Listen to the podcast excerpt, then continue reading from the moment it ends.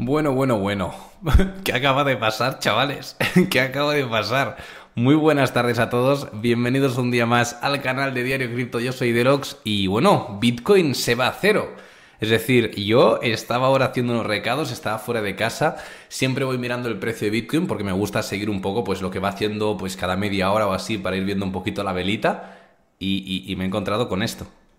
¿Qué es esto? ¿Qué es esto? que ha venido Motumbo. Ha venido Héctor y ha vendido todo su portfolio de Bitcoin. ¿Qué acaba de pasar? Es decir, ¿qué es esto? Impresionante. O sea, impresionante. Por suerte, yo espero, ¿vale? Yo espero, yo espero que al menos estuvierais posicionados en short por el análisis que habíamos hecho esta mañana donde decíamos que podíamos tener por lo menos una caída a la zona de los 38.800. Espero que al menos hayáis podido eh, ganar dinero con este movimiento porque era un movimiento bastante obvio. Lo que yo no esperaba es que una vez llegáramos a este punto viniera Motumbo y estampara el precio. Porque de hecho posiblemente os habréis dado cuenta, si habéis hecho seguimiento del precio, ahora lo veremos igual en menor temporalidad, de que la caída hasta la zona de los 38.800 ha ido muy de poco a poco, de manera muy orgánica, muy paulatina, y de repente, de repente ha sido entrar en la zona de los 38.500, que digo, bueno, yo estaba pensando para mis adentros, bueno, entiendo yo que aquí va a hacer algún tipo de rechazo, bueno, veremos a ver qué ocurre, y de repente, ¡pa! Increíble. Me hace mucha gracia, también me hace mucha gracia la gente que dice, no das una. Y digo, hombre, ayer justamente os decía que era muy posible que si caíamos una tercera vez aquí, rompíamos los 37.500. A lo mejor no he acertado el día. A lo mejor no he acertado el día. Pero que si tocábamos este punto lo íbamos a romper con fuerza, os lo advertí ayer. Entonces, en el momento en el que vosotros veis que se acaba de, digamos, de, irrespetar, que no se ha respetado el análisis y que empieza a romper esto, que hablaremos de manipulación, hablaremos de qué ha pasado porque esto no tiene ningún sentido, ¿vale? Pero en el momento en el que veis que esto entra en la zona de los 38.500 y va a hacer un tercer intento en los 37.500, creo que cualquier persona sabe que ahora es short. Es decir, creo que cualquier persona se da cuenta de que aquí si lo rompemos, bueno, mm, nos vamos una buena caída. De hecho, ha hecho una caída rapidísima a los 36.500. Fijaros al punto, o sea, al punto donde ha ido, aquí lo tenemos, 36.514. Increíble, o sea, la verdad que ha sido e, e, es, espectacular. Mira el gráfico de futuros de Binance, mira qué discordancia. ¿Qué pasa? Que en, que en Binance se ha vuelto, ha vuelto a hacer de las suyas. Ha vuelto a hacer de las suyas. ¿Qué era? PERP. ¿Qué había que poner? Bitcoin eh, PERP, ¿no? Y aquí lo podíamos buscar, a ver. ¿Qué ha pasado aquí? Dios, en futuros, ¿cómo han ido a liquidar a futuros en Binance, eh? Luego dicen que Binance mola, ¿eh? Dios, Dios, 36.111 en futuros de Binance. Qué, qué salvajada, ¿eh? Qué salvajada. Bueno, a ver, creo que... Uy, espera un momento. Por si alguien nos ha dado cuenta, que me he equivocado de gráfico, por si alguien nos ha dado cuenta, he fallado mi proyección. Es decir, evidentemente en el momento en el que Motumbo nos ha estampado el precio, queda anulado todo lo que hemos comentado esta mañana porque los gráficos, bueno, pues han hecho, bueno, pues una parte sí, pero luego todo lo demás han hecho lo que les ha salido de los cojones. Entonces, obviamente, que nadie diga, no, no, ahora subimos a los 50.000, ¿no? No, no, calma, ¿vale? Calma. Vamos a relajar pezones, vamos a analizar esto fríamente, vamos a ver qué ha ocurrido. Pero lo que está claro es que ha sido el salvaje oeste. Ya os decía yo que esta semana iba a ser una semana llena de diversión, ¿vale?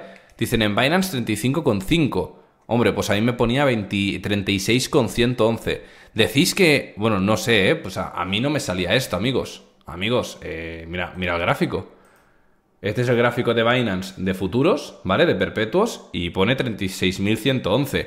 Si os pone a vosotros 35.600, ostras, eh, qué locura, ¿no? Bitcoin USDT PERP. Vale, vale, vale, que a lo mejor hay que... Yo sé, como no utilizo estos gráficos porque no trabajo en Binance, me da, me da rechazo.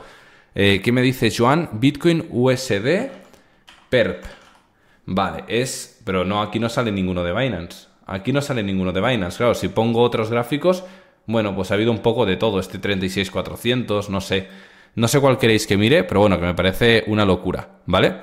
Me parece una locura igualmente que haya ido los 36-111, pero bueno, estas son cosas que pasan. Ya se sabe que en futuros siempre los movimientos son un poco más trambólicos. ¿Por qué? Porque quieren liquidaros, evidentemente, porque lo hacen para tocar los cojones. Por eso no vale la pena nunca, nunca de los jamases, nunca se hacen futuros en exchange como Binance, donde literalmente la liquidez es suya normalmente lo mejor es hacerlo en exchange donde ponderan los, los precios, es decir, que utilizan distintos eh, precios y no solo los suyos, porque si no, claro, ellos dicen, ah, que ha caído, pues que caiga más, que caiga más, da igual, así te liquido, ¿vale? Has puesto USD en vez de USDT. Ah, he puesto... Ah, a ver. Bitcoin, PERP, ¿qué he marcado? No, pero... Ah, tengo que poner USDT, PERP. Ah, vale, este de aquí, perdón, perdón, mala suerte la mía. ¡Hostias! ¡Oh, fuck! ¿Qué es esto? ¿Qué es? ¿Qué, es? Binance, iros de Binance, por favor. Eh, no operéis en Binance, por favor. Por ¿Pero qué hacéis en Binance? ¿Qué hacéis, ¿Qué hacéis en Binance? Pero que sin sentido ese. Mirad esto. O sea, mirad la diferencia entre lo que ha pasado en, en el gráfico normal de Binance, el de Spot, 36.514, el de futuros, 35.535. ¿Qué acaba de pasar? Os, han metido un dedo por el culo y lo han empezado a mover dando vueltas hasta que sangrabais. ¿Qué es esto? Os acaban de hacer un examen de próstata en directo. ¿Qué es esto, amigos? ¿Qué es, qué es esta mierda de plataforma? No uséis Binance. Binance es un truño. Eh, Binance es un truño, no uséis Binance. Hacedme, hacedme caso. Binance es una mierda. Yo hace mucho tiempo que me fui de Binance por cosas como estas, porque eh, tú te pones a operar en Binance y de repente hacen pa pa pa y te meten una, una velarda que dices, ¿y esto? ¿Y esto dónde se ha visto? ¿En qué gráfico estamos operando? ¿En el gráfico de Narnia, en el país de las maravillas, donde todo es posible? ¿Motumbo opera en Binance? ¿Qué ha pasado? ¿Vale? Binance estaba jugando con la velita, ¿eh? Dios mío. Hostias. Dicen, dicen por aquí, el señor Changpeng Zhao ha hecho el agosto. No, no, literalmente le, le acabáis de dar unas comisiones a Binance. Se acaban de ganar una pasta en estas liquidaciones que no tiene ningún sentido. Es que fijaros esto. ¿Pero qué es esto, por favor, Binance? ¿Pero qué es esto? Increíble, ¿eh? Increíble.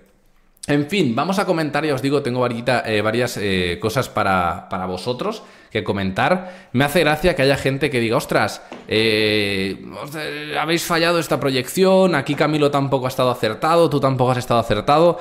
A ver, yo quiero que tengáis en cuenta una cosa, ¿vale? Es muy importante que tengáis en cuenta una cosa. Este movimiento no lo ha acertado ni tu madre en bicicleta. Nadie, nadie, no vais a ver ningún youtuber al menos de habla hispana, porque yo no, no me suena que haya ningún youtuber que a día de hoy estuviera posicionado bajista como yo, al menos con la fuerza que lo estaba yo, y ni siquiera yo, que soy bajista, hoy veía un escenario tan pesimista. Es que ni siquiera yo. Dudo mucho que encontréis algún youtuber que haya dicho, no, no, no, nos vamos a los 36.000. Hoy. Es decir, que estemos en los 40.000 y digan, sí, sí, sí, mira, estamos en los 40.000 y yo la proyección la veo clara, nos van a meter un dedo por el culo, ala, a chuparla. Esto no lo vais a ver en ningún canal. Entonces, ¿por qué no lo vais a ver? Porque esto no es análisis técnico. Aquí ha habido una manipulación espectacular. Es decir, no sé qué coño acaba de pasar. Estoy como vosotros.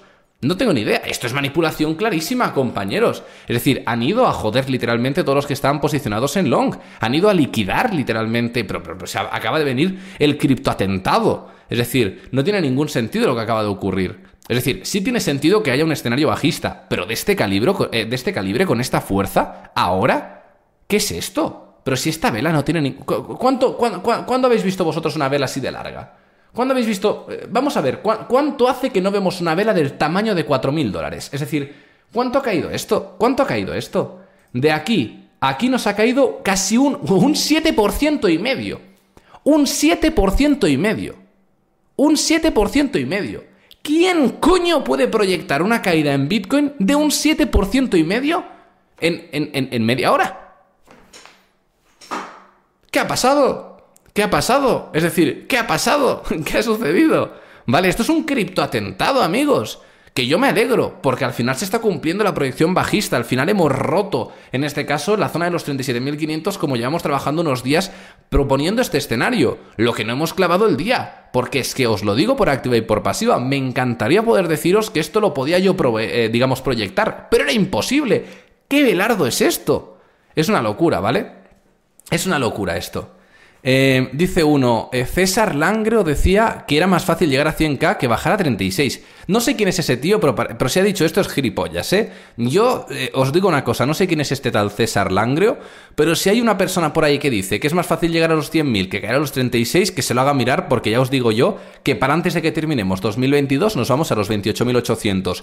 Os lo llevo diciendo desde el pasado 4 de diciembre de 2021. ¿Vale? Es decir, esta ha sido una caída claramente programada, orquestada, esto no tiene ningún tipo de sentido, yo lo he visto en directo y digo, no way, no way, nos están marcando literalmente un 4 de diciembre, nos están haciendo aquí la del chinito. Es decir, lo que no puede ser, ¿vale? Lo que no puede ser es que la gente espere que esto alguien se lo proyecte. No hay youtuber que te proyecte este escenario, no hay youtuber que te proyecte este escenario. Pero ¿sabéis qué es lo peor? ¿Sabéis qué es lo peor? Que había gente ayer que se estaba riendo de mí aquí había gente riéndose de mí en los 40.000, diciendo, ja, ja, ja, Delox, nos vamos a los 100.000. Tú que decías que íbamos a los 30, tú que decías que los 28.800, tú que decías esto y lo otro, nos vamos a los 100.000. Espero que hayas reservado hueco en el puente más cercano de tu casa, porque te acaban de partir el culo si ya lo tenías partido, te acaban de hacer ahí una Magdalena, un, digo una Magdalena, un muffin, un muffin de chocolate te acaban de hacer. Dios mío, lo que te acaban de dejar. Como os digo, hay más de uno que le acaban de hacer cuatro análisis de próstata literalmente gratis. Bueno, les habrá salido caro, porque si, estuvieran, si estaban en long, bueno, digamos que están cojeando ahora mismo. Es decir, van en muletas. Impresionante, ¿vale? Impresionante. Pero bueno, mm, ¿qué le vamos a hacer? Son, son cosas que pasan. Yo es que esto me lo tomo como espectáculo puro y duro. Ya os digo, yo a día de hoy este tipo de movimientos los disfruto porque para mí son contenido para el canal. Me parece surrealista que ocurra esto porque son cosas que no se ven todos los días. Pero bueno, hay que estar preparados para todo, ¿vale? Eh, gracias, Delox, no estoy comiendo pito. Pues nada, Jandro, me alegra saber que estabas posicionado en corto o que al menos estabas viendo un escenario bajista como el que llevamos trabajando semanas y que pues no, no te has adelantado aquí a tirar longs donde no tocaba. Dicen, el SP500 también ha caído a lo bestia. No, evidentemente, si nos acabamos de comer un 8% en Bitcoin, entiendo yo que el SP500 se acaba de, bueno, de tomar unas vacaciones. Y luego la otra, fijaros en el DXY. ¿Os acordáis del DXY? Que era el valor que tiene el dólar, que la gente decía, Deluxe, es que estás diciendo que puede seguir subiendo el valor del dólar, pero ya están máximos que no veíamos desde el 2002, ¿eh? Esto no tiene ningún sentido. Toma, 104, a 104 se ha ido. ¡Pum! ¡Bim, bam, boom! Toma la casito, pero ¿qué es esto? ¿Pero qué es esto? Pero el dólar, ¿qué pasa? Se están apreciando los dólares del Monopoly, que no tiene sentido. ¿Pero qué está haciendo la Fed? Yo no sé qué está ocurriendo. Esto no tiene ningún tipo de sentido. Yo me esperaba, sinceramente, que fuéramos a tener al menos una corrección un poco más profunda en lo que vendría siendo el valor del dólar. De ahí que yo estimaba un pequeño movimiento alcista después de corregir. Pero hostias, Motumbo, ¿qué es esto? Es que no sois conscientes de lo que significa. Pero es que mirad esto, mirad dónde estamos haciendo nuevos máximos históricos casi. ¡Qué locura! ¡Qué locura! Fijaros el valor que está pillando el dólar. Digamos que, para que os hagáis una idea, esto lo explicamos el lunes, cuanto más sea, eh, cuanto mayor sea este valor, menor va a ser el precio de Bitcoin. ¿Por qué? Porque lo, que significa es que cada vez los dólares valen más, por lo tanto te van a pedir menos dólares para comprar Bitcoin, es algo básico, ¿no? Es decir, una locura. Dice por aquí Adrián, gracias a ti un 200% de beneficio en un short. Hostias, Adrián, me alegro un montón, aunque también he de reconocer que yo he fallado hoy en la proyección, pensaba que íbamos a tener un pequeño repunte, aunque os voy a ser también honesto, da la casualidad de que mis análisis son una imagen de esta mañana. Yo me levanto y hago el análisis, ¿no? Pero yo llego a hacer el análisis cuando teníamos la velita en esta zona y proyecto caída. Seguramente, si yo veo que ya hemos penetrado aquí, proyecto caída. Yo en el momento en el que estábamos en los 38.500, digo, o hay absorción y rechazo rápido, o nos vamos a tomar por culo. Y me acuerdo que estaba en la calle, que he ido a comprarme la silla esa que os comenté, que me quiero comprar una Herman Miller para sentarme cómodo, ¿vale? Tener una buena silla en condiciones para mi cuerpo hermoso. Y entonces cojo y le digo a Aitro, que es el moderador y también compañero de piso que tengo por aquí, le digo, tú mira lo que está pasando con Bitcoin. Es que como esto no absorba, es que nos vamos a tomar por culo. Es que nos vamos, bueno, nos vamos a comer un pito monumental. Y me acuerdo que estábamos justo en el súper, que he ido a comprar una cosa, y de repente estaba yo esperando tomándome el Monster, que hoy me estaba tomando un Monster ahí para venir con energía para el directo, y de repente veo que hace esto. ¡Pa! y me quedo así. Y digo, ¿qué coño? Acaban de, liquidar a, medio arsenal de traders. Están todos llorando en la esquina, están peinando la gata, como diría nuestro amigo Jaime. Increíble. O sea, no sé qué acaba de pasar. Eh, increíble, o sea, increíble. Entonces, evidentemente, por si alguno que a día de hoy está con dudas de, ostras, Delox, me acabo de conectar, ¿qué ha pasado? Delox, eh, ¿me lo puedes explicar? Te lo explico fácil acaban de manipular el mercado para liquidar a todos los que estaban en long.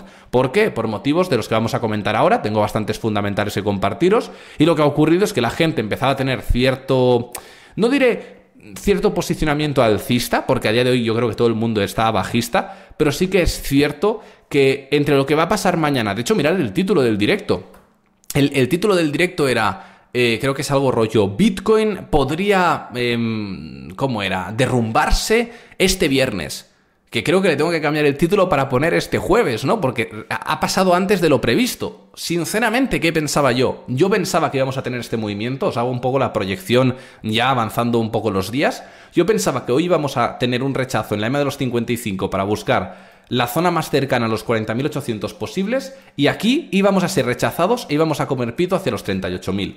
Este era un poco el escenario que yo iba a valorar para el día de mañana. ¿Por qué? Porque mañana es 6 de mayo y nos encontramos con un montón de liquidaciones, ¿vale? Y un montón de posiciones, eh, de posiciones que se van a liquidar, es decir, eh, ¿cómo se dice? Le llaman vencimiento de, de oposiciones. No, de opciones, vencimiento de opciones, que nunca me sale el nombre. Van a haber muchos vencimientos de opciones y todo apunta que va a ir para la baja, porque es la situación más rentable para los que están posicionados. Entonces, claro, yo pensaba que íbamos a hacer este movimiento y de repente me ponen una flecha que ni el tamaño de Motumbo, ¿qué acaba de pasar? O sea, ¿qué acaba de pasar? En fin. Entonces, evidentemente es manipulación, yo creo que nos acaban de descontar lo que tenía que pasar mañana. A esto se le habrá sumado también un poco de manipulación, obviamente, se le habrá sumado miedo, se le habrá sumado gente desesperada, habrá sido un cóctel molotov de, bueno, de sufrimiento. Que de hecho me voy a reír un poco mañana. Porque si esto no se levanta, si esto no se levanta para las próximas horas, aunque sinceramente de levantarse, creo que como mucho vamos a ir a los 38.000 porque va a ir a buscar la mitad de vela, como mucho. Yo creo que puede buscar esto. Pero es que fijaros que en cuatro horas aún tenemos toda esta caída. Tenemos aún el... Pues que Dios mío, qué mal pinta esto, ¿eh? Es que esto pinta para abajo, ¿eh? Es que me sabe mal, pero pinta que nos estamos comiendo un pito... Es que pinta mal, ¿eh? Pinta bastante mal, ¿eh? Pinta bastante mal. Dejadme que revise una cosa, dejadme que revise una cosa, que me decían que Camilo había mandado una proyección. Voy a ver qué acaba de decir Camilo.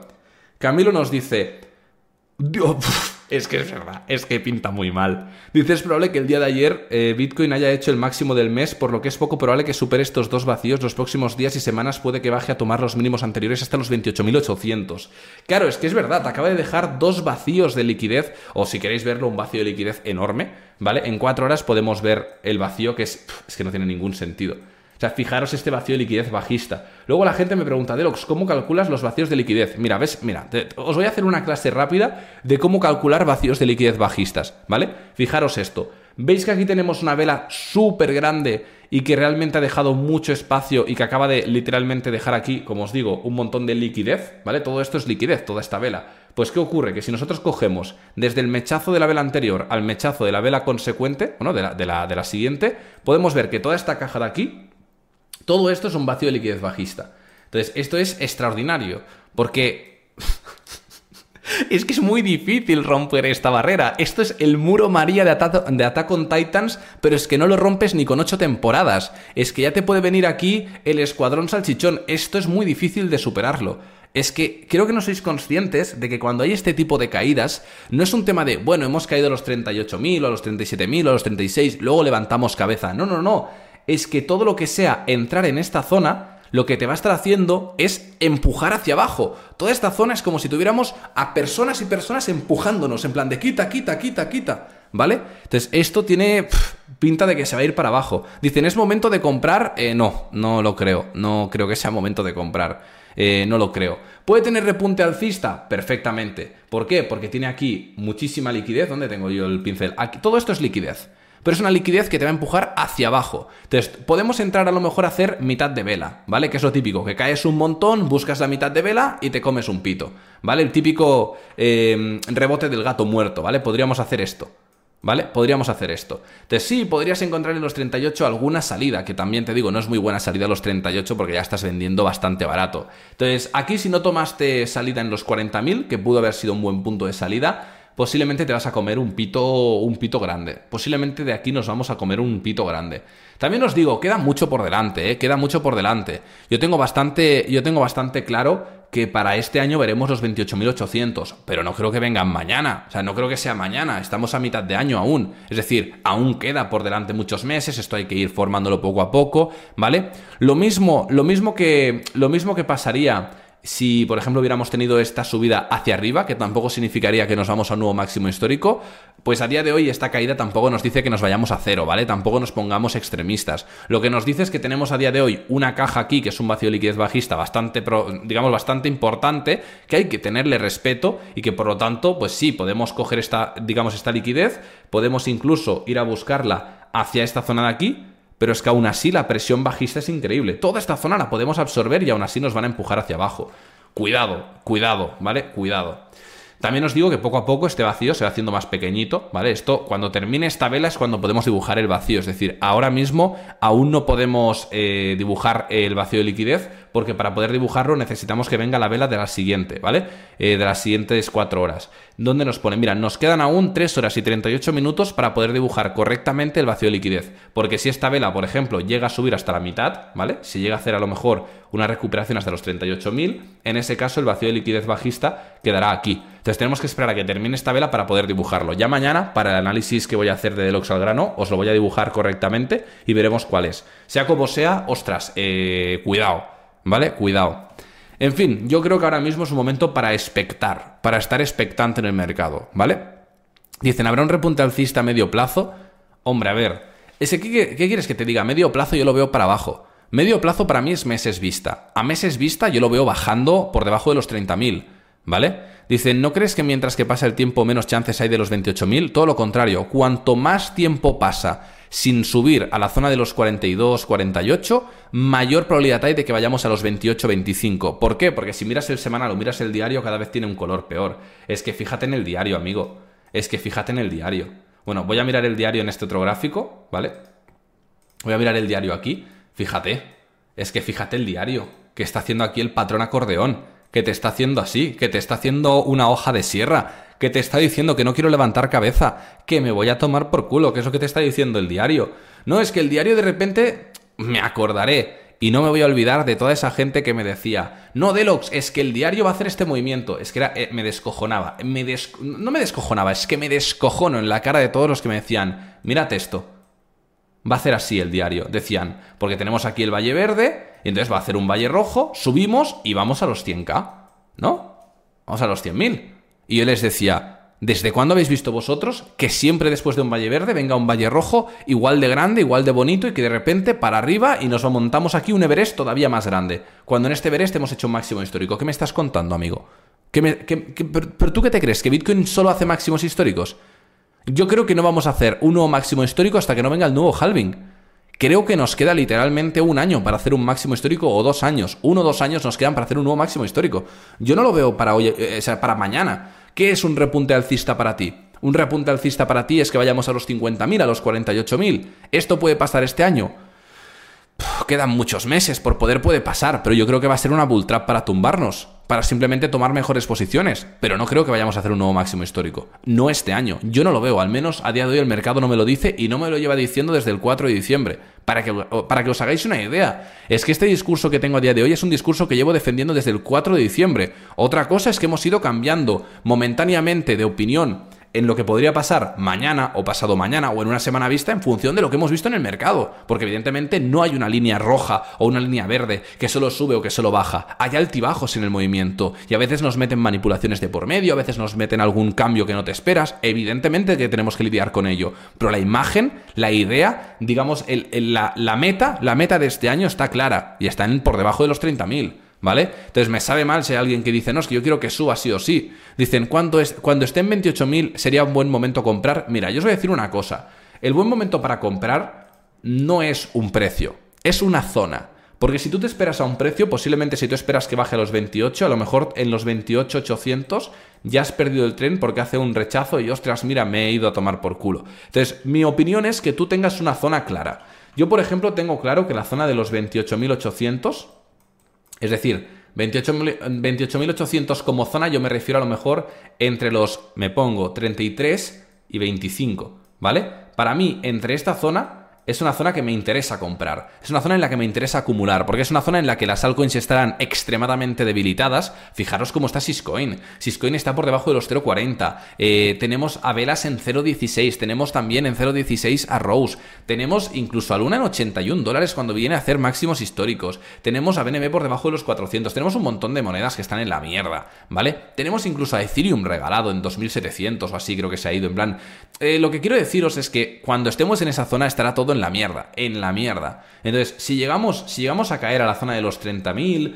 28.800, 25.000, que es una zona que se puede trabajar perfectamente, es esta zona de dolor que perfectamente podemos llegar a verla este año, yo lo que voy a hacer es a partir de los 33 o incluso un pelín antes, miraré cómo está el mercado y os haré un vídeo de mi estrategia. Y mi estrategia no es me espero a los 25 para comprar. Lo que hago es directamente poner distintas compras, una compra aquí, otra compra aquí, otra compra aquí, otra compra aquí, otra compra aquí, y esto lo acompaño con DCAs. Es decir, lo que voy a hacer es una estrategia doble de entrada en el mercado, ya sea desde desglosar las zonas de liquidez en distintos rangos, donde yo voy a depositar a lo mejor un 10% por aquí, un 10% por ahí, y luego además voy a hacer que tenga ciertos activadores eh, según cada dos semanas, cada mes o cada semana o cada X días para ir comprando de poco a poco y de este modo promediar al máximo el precio que pueda tener Bitcoin, es decir, intentar comprar con el mejor promedio posible y coger al máximo eh, de liquidez en esa caída, ¿vale? Y conseguir las máximas unidades de Bitcoin promediando lo mejor posible. Entonces, para mí, hasta que no lleguemos a los 33, no merece la pena entrar en el mercado. Y aún así estamos hablando de que se, nos puede ir perfectamente a los 24 o 25 mil dólares. ¿Qué pasa? Que si se te va a los 24 o 25 y tú has comprado en un promedio de 28 700, 25 500, 27, 29, lo que sea, tampoco pasa nada. Pero si tu promedio está en 50.000, en 45.000, en 38.000 y está en 25, ahí te toca mucho el pito. Porque ahí tienes que esperar más que el resto para volver a recuperar tu valor de mercado. Que no significa que pierdas dinero. Si tú no vendes Bitcoin, da igual al precio que lo hayas comprado. No vendas, no seas gilipollas. Otra cosa es que tú estés 100% expuesto, sea todo tu dinero, necesites tu dinero para comprar cosas y estés llorando. ¿Vale? Dice, mira, si se va 24 o 25k, lo siento, pero mi abuela no come ese mes. Yo creo que las abuelas de muchas familias van a pasar hambre si, si, Bitcoin se va a los 24.000, ¿eh? Yo creo que muchas abuelas van a pasar hambre y muchas madres no van a cenar tampoco. Pero bueno, en fin, vamos a ver qué termina ocurriendo. Por ahora, antes de seguir comentando Bitcoin, quiero, eh, ¿cómo deciros?, eh, comentar muchas cosas, porque tengo muchas noticias por aquí, quiero comentarlas con vosotros, quiero que entendáis también lo que va a pasar mañana, porque puede ser que se nos esté descontando ya la hostia de mañana, o puede ser que mañana venga un doble hit. Yo creo que se nos acaba de descontar la hostia de mañana aprovechando pues esta manipulación, más luego también aprovechando, como se dice, todo el miedo. Y para mí tiene mucho sentido porque fijaros que por teoría, ¿vale? Por teoría de análisis técnico, cuando hay una caída de este calibre, cuando hay una caída de este calibre, podríamos tener un, digamos, una subida hasta la mitad de la misma, que sería la zona de los 38.000. Y es muy importante darnos cuenta de que como máximo podríamos subir, o no como máximo, pero como target objetivo de recuperación, a corto plazo podríamos ir a los 38 para luego seguramente seguir cayendo. ¿Por qué? Porque estamos muy alejados, fijaros, de los 39.000. Y ahora en un rato vais a entender por qué es tan importante cerrar para el día de mañana el precio de Bitcoin por debajo de los 39.000. Esta zona de aquí es muy importante que no la toquemos porque de esta manera todos los que están posicionados bajistas van a ganar muchísimo, pero que muchísimo dinero, ¿vale? Van a estar ganando 145 millones frente a, pues, asumir ciertas pérdidas como podrían ser unas pérdidas de 105 millones si terminamos por encima de los 40 eh, mil dólares, que ahora os voy a comentar el por qué. Decían por aquí, entonces MicroStrategy es tonto.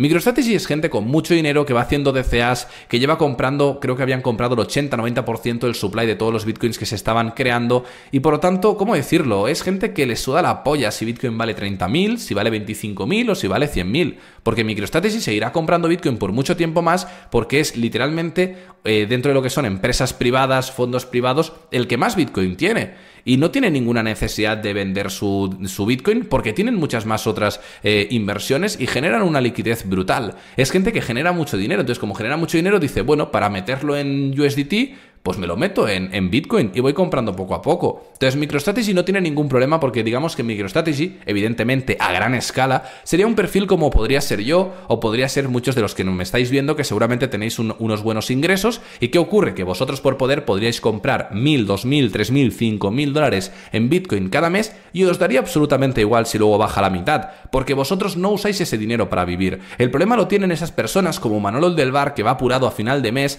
e intenta aún así poner sus ahorros en Bitcoin y luego ve que caen y lo pasa mal porque quería irse de vacaciones y no tiene dinero y especuló creyendo que en dos meses iba a hacer un por dos y se podría comprar la PlayStation 5. Ese es el que tiene problemas, no una persona como yo que el dinero que mete en criptos le da igual si sube, si baja, si da una voltereta o si se salta por la ventana. Es que me la pela. Porque aunque yo a día de hoy esté a medio plazo posicionado muy bajista y crea que podemos caer por debajo de los 30.000, a largo plazo soy completamente alcista. Me parecería descabellado que yo esté siendo holder de muchos proyectos si no creo que van a terminar subiendo, ¿vale? Esto es así, ¿vale? Esto es así. Dicen, Deluxe, mira Gala USDT, me suda la polla Gala Cigala, me suda la polla las criptomonedas randoms que me decís por el chat. Por, eh, bueno, no, Gal, no sé si es Gala o es otra cosa, no sé qué pollas es Gal. Os digo una cosa, por favor, ¿vale? Por favor no miréis criptomonedas ahora que no sean Bitcoin.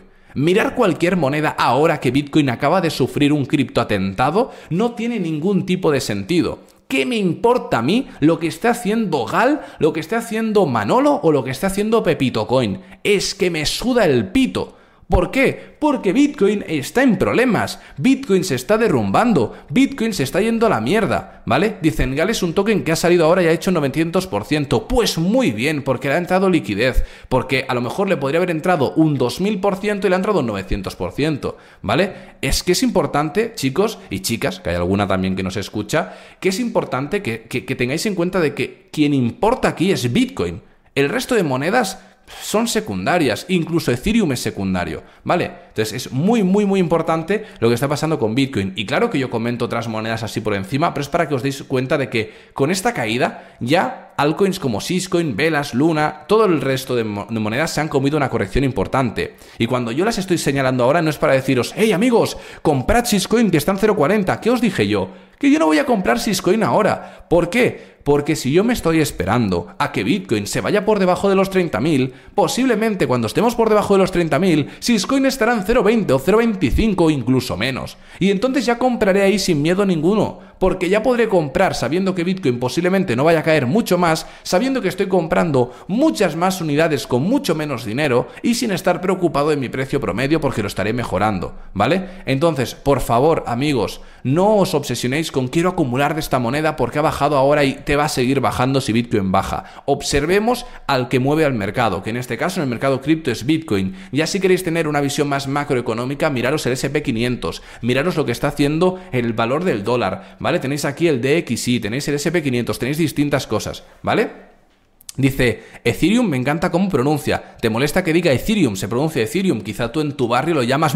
Pero tienes una polla en la boca. Vocaliza tú, ¿vale? No me digas a mí que vocalizo mal cuando creo que como comunicador soy de los que mejores vocaliza. Otra cosa es que me invente palabras. Pero Ethereum, amigo, mm, rara vez lo pronuncio mal, ¿vale? En fin, vamos ya con lo que toca. Qué buena, ¿eh? la broma de la polla en la boca. Hay que reconocer que me está riendo por dentro. Voy a hacer una pausa un momento es que si no se me escaparía la risa más tarde, ¿vale? Es como la del bajista. Son bromas que a veces se me salen y, me río. O sea, tenéis que pensar que yo cuando hago este contenido lo estoy haciendo pensando que soy, que soy espectador, ¿vale? Entonces, yo como espectador me estaría partiendo la polla. Entonces estaba pensando, vale, relájate un momento de los porque te vas a reír, ¿vale?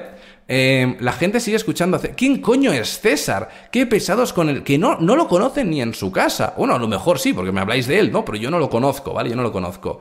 Eh, no está pudiendo rebotar Bitcoin sin fuerza. Bueno, ahora la gente tiene mucho miedo, pero bueno, dejarle, ¿vale? Que estamos en gráfico de 4 horas, vamos a dejar a ver qué pasa, ya veremos qué ocurre. Pero quedaros con esta imagen, quedaros con la imagen de que como mucho, después de ver esta caída, podríamos ir a los 38, si es que subimos, si es que subimos, porque es muy importante cerrar por debajo de los 39 para el día de mañana. Vamos a ver noticias que tenemos por aquí y os comento el porqué. Primero de todo, esta es una noticia que quería pues añadiros porque me ha llamado la atención y es el tema de Gucci, que es una marca de lujo que está aceptando a día de hoy pagos con criptomonedas, lo cual me parece bastante interesante, me gusta que marcas de lujo acepten criptomonedas porque en cierto modo lo que hacen es dar a, entender que si tú eres una persona exitosa, una persona eh, con dinero, tienes que usar criptomonedas, ¿no? Es un poco lo que podrían estar jugando, que de hecho lo comentan también por aquí, están aceptando 12 criptomonedas, de las cuales 5 son stablecoins y luego tenemos a Bitcoin, Bitcoin Cash, eh, Ethereum, eh, Rapid Bitcoin, que, que me pongan Bitcoin y Rapid Bitcoin es como que me ve lo mismo, ¿vale, amigos? Pero bueno, Litecoin, eh, y Shiba Inu y Dogecoin, que como siempre, no sé, yo creo que meten siempre a Shiba y a Doge, no porque sean buenas monedas, sino porque saben que hay mucho tonto que las tiene y dice, toma, voy a poder ir a comprar a Gucci con mis Shiba Inus, voy a comprar. Yo creo que es un poco por eso, ¿no? Yo creo que la gente Mm, lo, pone como un método de pago porque sabe que hay comunidades muy fuertes y que es posible que solo por aceptar esas monedas todos los tontos del culo te vengan a comprar. Pero bueno, vamos a ver, ahí lo han dejado, ¿vale? No me parece mal. A mí como se aceptan, eh, Wave, es que me suda un pito. Lo que yo quiero es que haya adopción masiva de criptos. ¿Que vamos a tener que hacer adopción masiva lidiando con cabezas de, de corcho? Pues lidiamos con cabezas de corcho, no pasa nada. Si total, si en todo caso quien va a perder dinero son los tontos que están ahí metidos, yo no. Por tanto, a mí no me preocupa que hagan lo que quiera. Dicen, una recepta de buñols. ¿Qué, ¿A qué coño viene esto? Recepta de buñols. ¿Qué me dice este en el chat? ¿Pero por qué tengo gente que le ha dado una embolia en el chat? Por favor, descansen, descansen y vengan descansados al directo. ¿Vale? En fin, sigamos. Esto como, bueno, como una buena noticia. Que luego además Gucci ya estaba en febrero metiéndose aquí en las parcelas de The Sandbox, que es también un metaverso, junto con Mana de los más prometedores. Y bueno, me parece interesante ver que hay marcas de lujo que están entrando en el criptomercado. Luego, otra cosa que comentaban, la Fed sube las tasas de interés en 50 puntos, que esto es un 0.5%, que de hecho es de las más altas desde, la, desde el año 2000 o 2000 y pico, que no subían tanto, pero bueno, ¿qué queréis que os diga? Están imprimiendo billetes eh, como si fuera el Monopoly, y es normal que para combatir la inflación tengan que ir subiendo poco a poco las tasas de interés, aún así, para mí las están subiendo poco, deberían de ser un poquito más rápidos, y venga, va, Fed, espabilate. Pero bueno, en fin, sin más, la noticia de aquí lo que nos comentaba era que a pesar de todo esto, eh, no había habido un movimiento muy importante. Eh, ¿Dónde era que nos comentaban esto? A ver. ah, no, esto era lo que lo habían subido. Sí, que la Fed subía las tasas de interés en 50 puntos y luego teníamos esta noticia que nos decía que a pesar de esto, la Fed no provocaba ninguna reacción relevante en las criptomonedas. Lo cual, pues ya lo estuvimos viendo ayer. ¿Por qué? Porque ya se había descontado. Lo que me parece triste es que en Cointelegraph no sean conscientes de que es obvio que no ha habido un movimiento por parte de la Fed bajista porque ya nos lo habíamos comido el día anterior. Vale que yo a lo mejor no lo proyecté cuando tocaba y vale que ellos a lo mejor tampoco. Pero ostras, al menos yo me he dado cuenta de lo que ha ocurrido. Yo me he ido al gráfico y he dicho, ostras, la Fed ha dado una mala noticia. Una noticia que tendría que hacer que Bitcoin bajara. Y de repente ha subido. ¿Qué coño ha pasado? Hombre, quizá que comimos ya pito en este movimiento de aquí. Quizá que cuando nos fuimos a los 37.500 nos estaban vendiendo ya el rumor. ¿Vale? Bueno, nos estaban comprando el rumor, nos estaban vendiendo la noticia. ¿Vale? Ostras, por favor. ¿La FED es una cripto? No, por Bueno, por... por por favor, eh, pido gente. Es que voy a tener que hacer una colaboración con, con Dodot, eh. eh Dodot, eh, mando un mensaje, mando un mensaje. Por favor, descansen en el chat manda un mensaje, si me está viendo el community manager de Dodot, podemos hacer un sponsorship, yo vendo pañales para adultos, tengo aquí un público objetivo, hay gente que, bueno, que a lo mejor, mira, eh, sí que sabe y que no se cagan encima, pero tengo algunos por ahí que literal parece que están con Bitcoin estampándose contra el suelo, las pocas neuronas que les quedaban se les han salido por el oído, yo creo que hay algunos que, operan con tapones en los oídos, porque dicen, se me va a caer una neurona, se me está saliendo una neurona, la neurona que quedaba, opa, y la vuelven a meter dentro, ay Dios mío, evidentemente eh, estoy exagerando, ¿vale? Le pido disculpas a la pobre persona que, haya sido, en este caso, pues eh, el conejillo de Indias que le ha comido, que se acaba de comer todo el flameo. No pretendía ofenderte, es humor, es entretenimiento. Discúlpame si no sabes lo que es la fe, de todo se sale, ya lo aprenderás, ¿vale? Entonces, sigamos. Es que ahora no voy a empezar a explicar cosas tan básicas. Luego nos encontramos por aquí también otra noticia que era el precio de Bitcoin se acerca a los 40.000 dólares. Pero, y esto es súper importante, es lo que os comentaba antes, ¿Son los alcistas lo suficientemente fuertes como para ganar el viernes en el vencimiento de opciones de 735 millones de dólares? La respuesta aparentemente es no. ¿Por qué? Bueno, ya sabéis que ahí pues, suele ser cada viernes o cada X tiempo, pero sobre todo este viernes es un viernes importante. Tenemos vencimiento de opciones y en este caso aquí nos hacían un poco el balance de qué ocurriría, es decir, cómo quedarían las distintas posiciones, tanto entre bajistas y alcistas, en función del precio que tenga de cierre Bitcoin para el día de mañana. Nos comentaban que si para el día 6 de mayo quedamos entre 37.000 y 39.000, lo que ocurriría sería uno de los mejores escenarios, bueno, el mejor escenario que hay para los bajistas, y es que ganarían 145 millones de dólares. Si quedamos entre 39 y 40 mil, ganaríamos únicamente 50 millones los bajistas, entre 40 y 41 los alcistas ganarían 105 y de 39 a 40 los bajistas ganarían 50. Por lo tanto, ¿qué ocurre?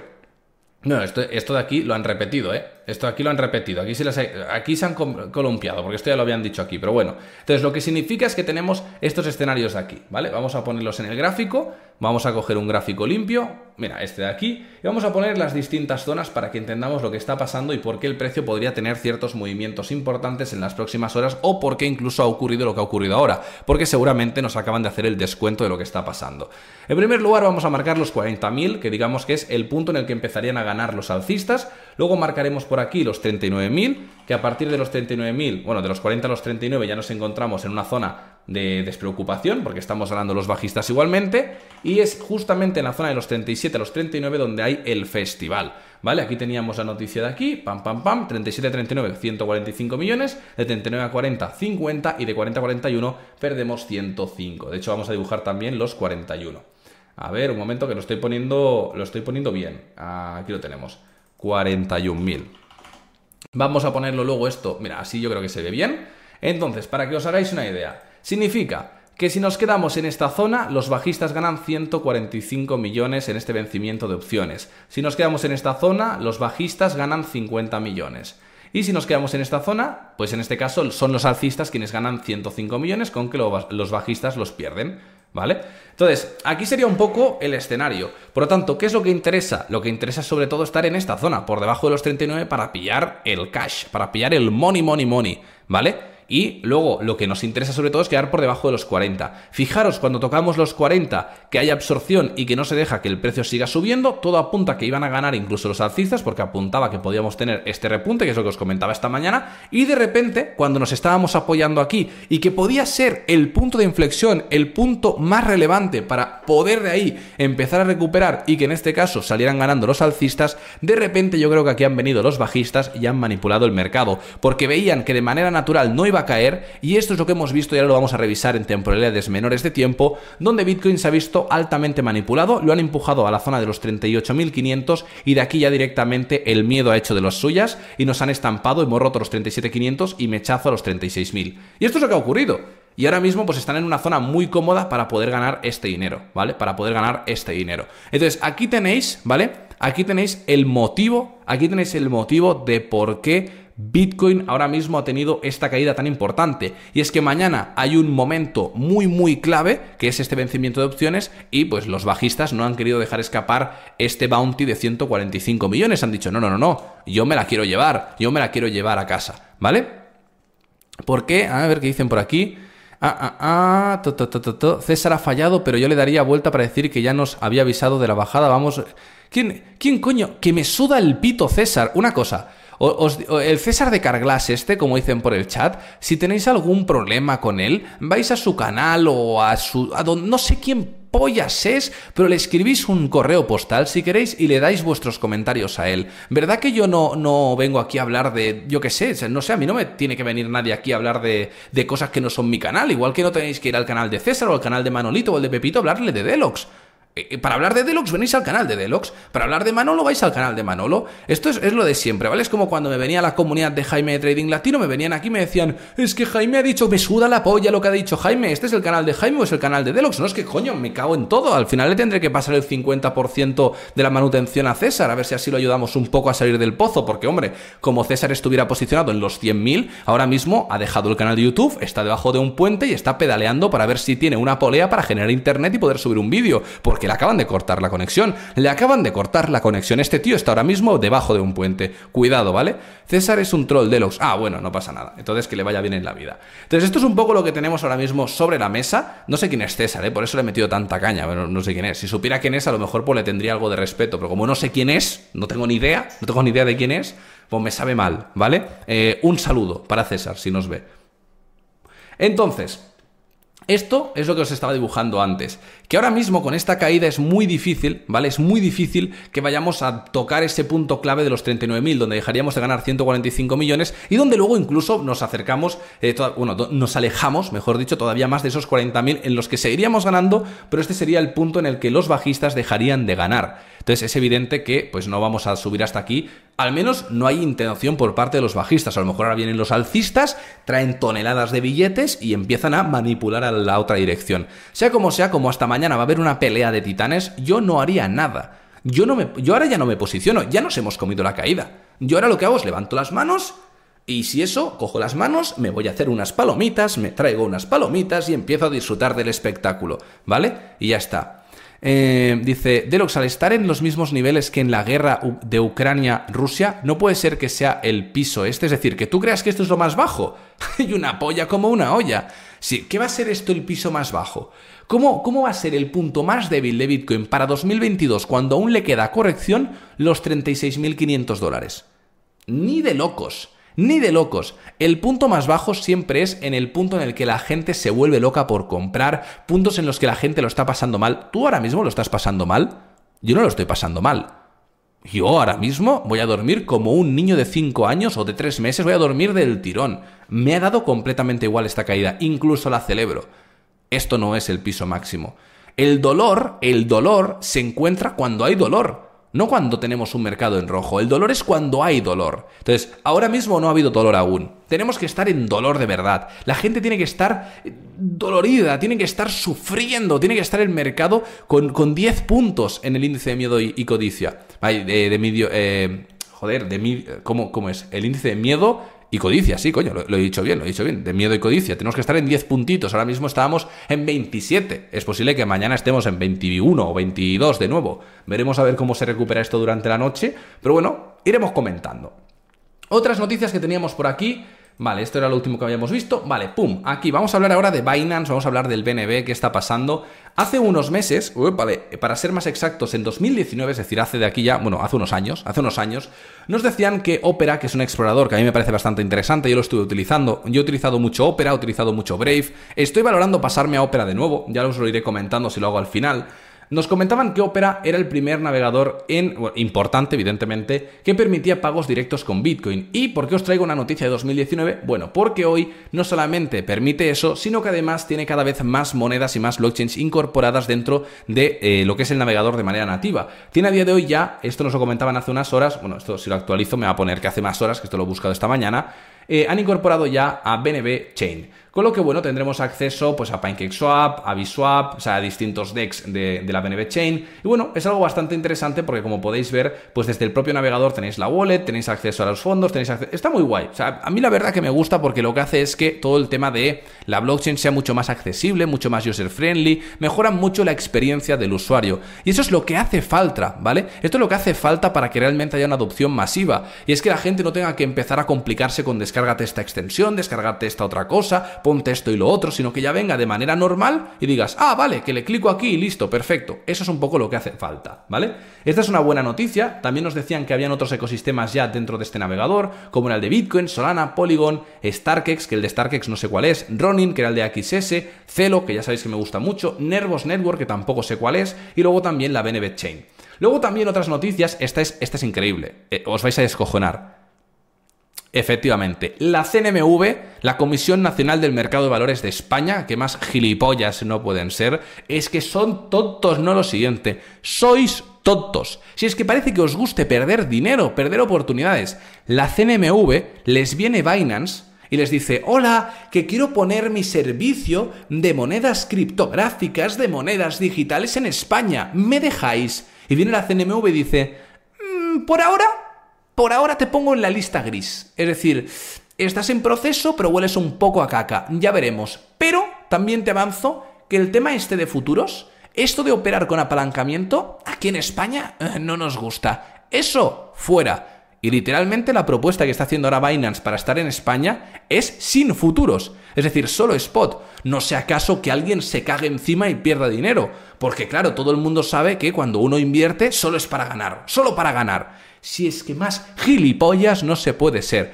A ver, Comisión del Mercado, Comisión Nacional del Mercado de Valores, vosotros lo que tenéis que hacer es detectar lo que es un scam y lo que es un negocio financiero real, lícito y regulado. Si la gente quiere ir al puto casino y perder el dinero en las tragaperras, que lo pierdan. Lo que no puede ser es que tengamos el casino de Barcelona, que es súper popular y que es súper famoso y que se pierde millones todos los días porque el casino matemáticamente siempre gana, y eso es legal, y la Comisión Nacional del Mercado de Valores les come el pito, porque seguro que luego sobrecitos por debajo y cuando te viene Champenzao y te dice, hola, buenos días, que quería poner aquí en España eh, Binance y que la gente que ya, ya está comprando pues lo pueda hacer y además te doy la información. Y además cobras por todo esto, cogen y dicen, "Mm, pues mm, no me gusta.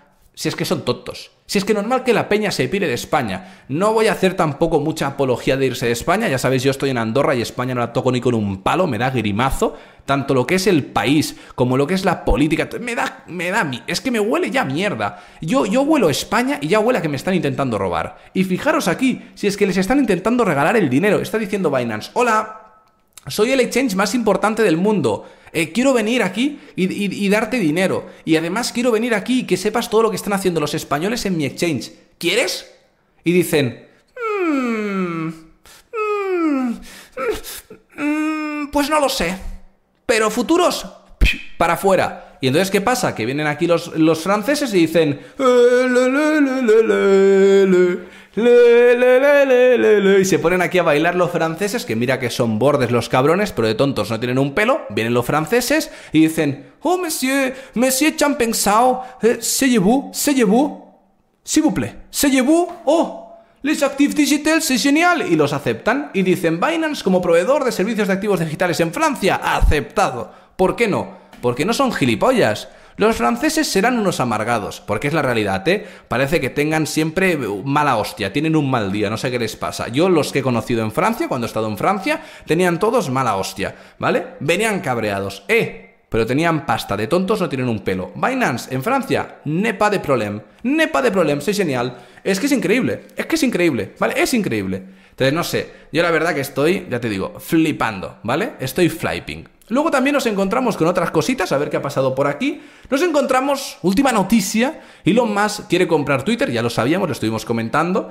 También os digo, ¿por qué dicen que Elon Musk ya ha comprado Twitter? Y hoy me sale una noticia de que dice que Binance también va a poner dinero para comprar Twitter. ¿Qué está haciendo? La, la recolecta de, de- la iglesia. Está pasando ahí eh, a ver el diezmo, a ver si la gente paga. ¡Ey! ¿Quién quiere pagar para comprar Twitter? Vamos a hacer aquí un grupo de WhatsApp y lo compramos entre todos. Y viene Binance, viene Champenzao y dice, ¡eh! ¡Eh! Yo tengo aquí 500 millones.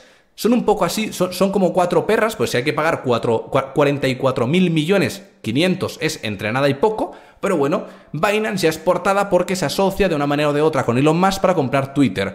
Claro, lo que a mí me duele es que Binance es como la portada de esto cuando tenemos 17 proyectos más que están invirtiendo junto con, en este caso, Elon Musk y algunos de ellos pagando más incluso. Nos encontramos con los de Lawrence que están pagando mil millones, que ya es una parte representativa, es una 44 eh, parte ¿no? de, de todo lo que se tiene que pagar. Luego tenemos por aquí 800 millones de Sequoia, que estos ya los conocéis, y de B Capital, que yo estos por ejemplo no los conocía, 700 millones. Pero bueno, también está aquí, como podéis ver, Binance con 500 millones.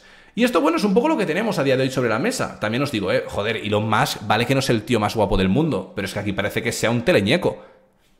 Cointelegraph, no, no, ¿qué es esto? A mí Elon no me lo pongas así, que yo a Elon lo tengo, o sea, le tengo mucho aprecio. Elon, El- Elon Musk es mi padre. No le puedes poner una cara de teleñeco que está con estreñimiento, el pobre. Esta cara, esta cara, es la que le ha quedado más de uno de los que le han hecho hoy un examen de próstata sorpresa, porque no se lo esperaban cuando se ha estampado Bitcoin. Esta cara se le ha quedado así, en plan de... Todo está bien. Todo bien. No me he cagado. Literal, literalmente es esta cara, tío. Es un festival, ¿vale? Es un festival. Yo la verdad que cuando veo esto no puedo, no puedo no reírme. No puedo no reírme, tenía que compartirlo con vosotros. Ahora siempre que veáis esta imagen vais a estar pensando lo mismo. Es el pobre chaval que acaba de invertir y dice, acabo de tirar un long y me ha follado. He tirado un long y me acaban de hacer perder todo. Busco puente cerca de casa, preferiblemente con wifi, gracias. Literalmente, literalmente. Ay, Dios mío, no, no puedo, no puedo. La verdad es que yo no me lo, no me lo puedo, no me lo puedo pasar mejor. Dice por aquí Yoris Ojinaja, o, hostia, vaya nombre más chungo, me dice, no entiendo la gente que admira a Elon Musk.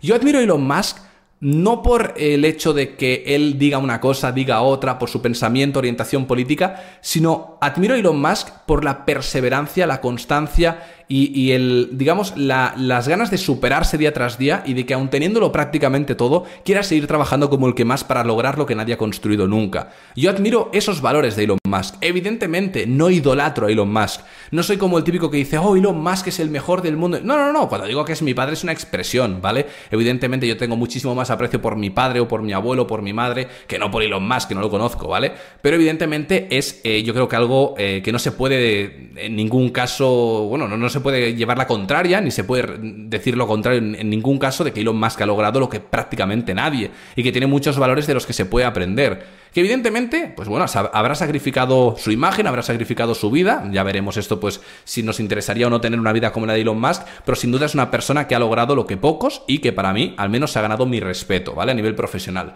Dice por aquí Fabrizio Morales, que nos está viendo desde la Vela Italia, Deluxe, ¿crees que la predicción de Ojana ¿Por cómo me pones Ohana Valhalla con... Creo que has escrito Ohana Valhalla lo peor que has podido a propósito. Porque me ha puesto Ohana con H y J, Valhalla con B y, y, y J y, me dice que si es posible la caída de Rose a los 0.10. Hombre, teniendo en cuenta que Bitcoin se acaba de estampar, de que creo que era el 18 de mayo que venía este, esta nueva liberación de unidades y que además nos queda todavía caída en 2022, mi respuesta es sí, creo que Rose puede ir a los 0.10 perfectamente. Sí que creo que es, una proyección acertada. Em, vamos a ver qué decís por el chat. Eh, si te ha pillado la bajada, no vendas, aguanta. Evidentemente, evidentemente. Si te ha pillado ya la bajada, mm, acéptalo, tío. Te han petado el culo. Ahora lo que no puedes hacer es que te peten el culo de nuevo cuando suba de repente, ¿vale? Cálmate, ya está, no llores, asúmelo, de todo se sale. Ánimo y suerte en la vida. Nos encontramos luego con otras noticias, vale, esto ya lo hemos visto. Ostras, esta noticia, debo reconocer que ya eh, me he quedado, lo he visto todo. O sea, ya lo he visto todo con esto. ¿Os acordáis del metaverso este de Shiba Inu que decían que iban a hacer y no sé qué? Bueno, aún no lo han hecho, pero ya te están vendiendo tierras. Es decir, todavía no hay metaverso, no hay una mierda, pero ya te están vendiendo tierras. Y además te están vendiendo otros dos tokens, uno de gobernanza para gobernar el metaverso que no existe, y otro también para poder bloquearlo, es decir, que su única utilidad es bloquear ese token y con ello tener acceso anticipado a más tierras de un metaverso que todavía no sabemos si va a ser una putísima mierda. Ostras, que se me ha escapado, no quería decir un taco tan fuerte.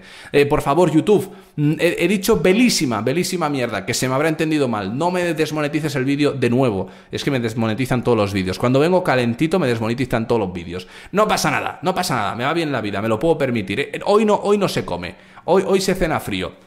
Entonces, ¿dónde quería ir yo? Quería ir a que Shiba está haciendo la 1314 para, uno, intentar subir como sea el precio de Shiba, dándole una utilidad que para mí es una utilidad artificial a día de hoy.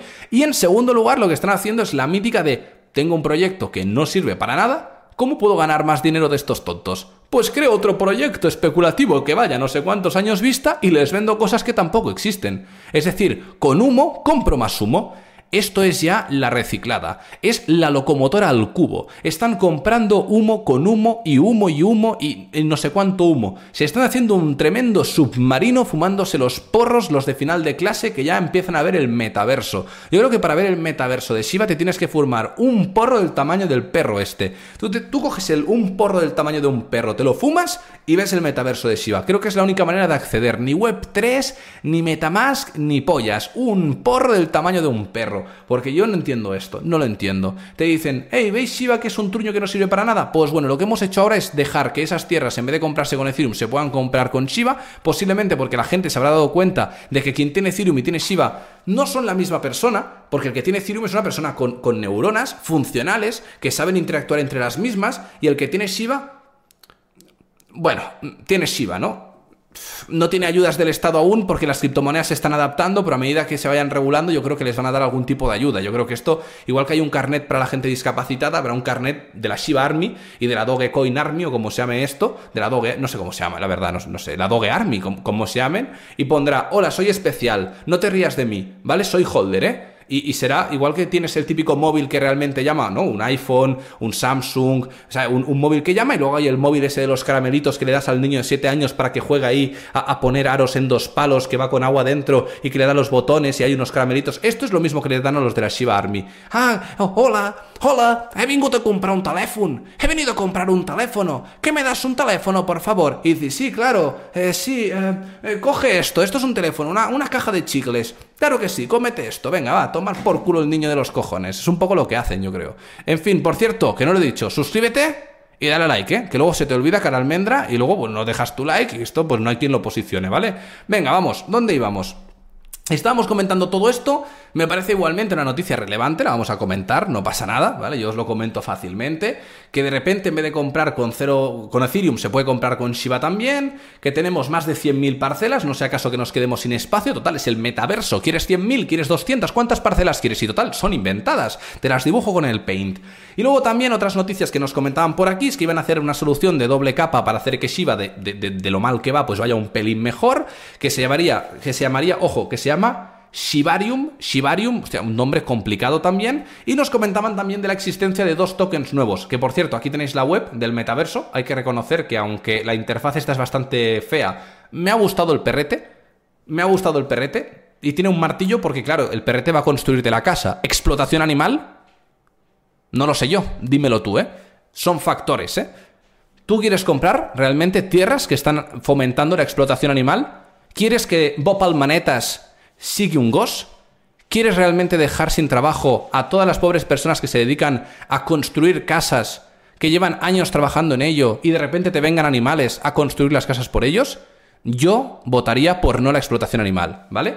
En fin, esto es lo que tenemos. Esta es la realidad de Shiva. Esto es lo que nos intentan ocultar. Esto es lo que nos intentan ocultar, ¿eh? Seguramente ¿Sabéis quién habrá dado el martillo al perro? Seguramente este martillo se lo ha sorteado Manita One en un sorteo de Wave cuando nadie miraba. Seguramente ha sido así, ¿eh? Cuidado, Mani. Te estoy vigilando, ¿eh? Te estoy vigilando, Mani. Sé que Wave se ha estrellado. No me vale pivotar al metaverso de Shiba ahora, ¿eh? Cuidado. Y luego nos encontramos por aquí con, como os decía, dos monedas nuevas.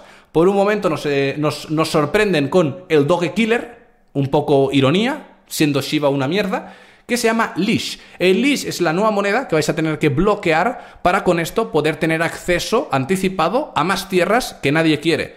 Increíble. Y luego también nos encontramos que, por cierto, hay un market cap de, bueno, de, 88 millones y medio. Em, ¿Qué quieres que te diga? Yo esto no lo compraba. Y luego tenemos por aquí el Bone Shiba Swap, que es el Bone que este de aquí se encuentra ahora mismo con, con ni, 4 millones de market cap, que es el token de gobernanza eh, de este metaverso que no existe. En fin, ¿qué le vamos a hacer, no? Entonces, sin más, esto es lo que tenemos sobre la mesa en cuanto a Shiba. Luego por aquí también noticias rápidamente, nos encontramos con una noticia de Syscoin y es que por parte de Pegasus Dex, que ya sabéis que es el, Dex que ha salido un poco cojo, aunque tiene pares interesantes, ¿vale? Tiene Syscoin Rapid Bitcoin, Syscoin Rapid Ethereum, tiene cosas interesantes. Dentro de lo que hay, no está mal, pues también os digo porque no hay nada mejor, no hay nada, o sea, solo está Pegasus. Yo estoy esperando a que salga un Dex en condiciones. Soy, soy realmente consciente de que Pegasus se ha estampado bastante y después de los retrasos, lo que ha salido, pues me parece muy mejorable.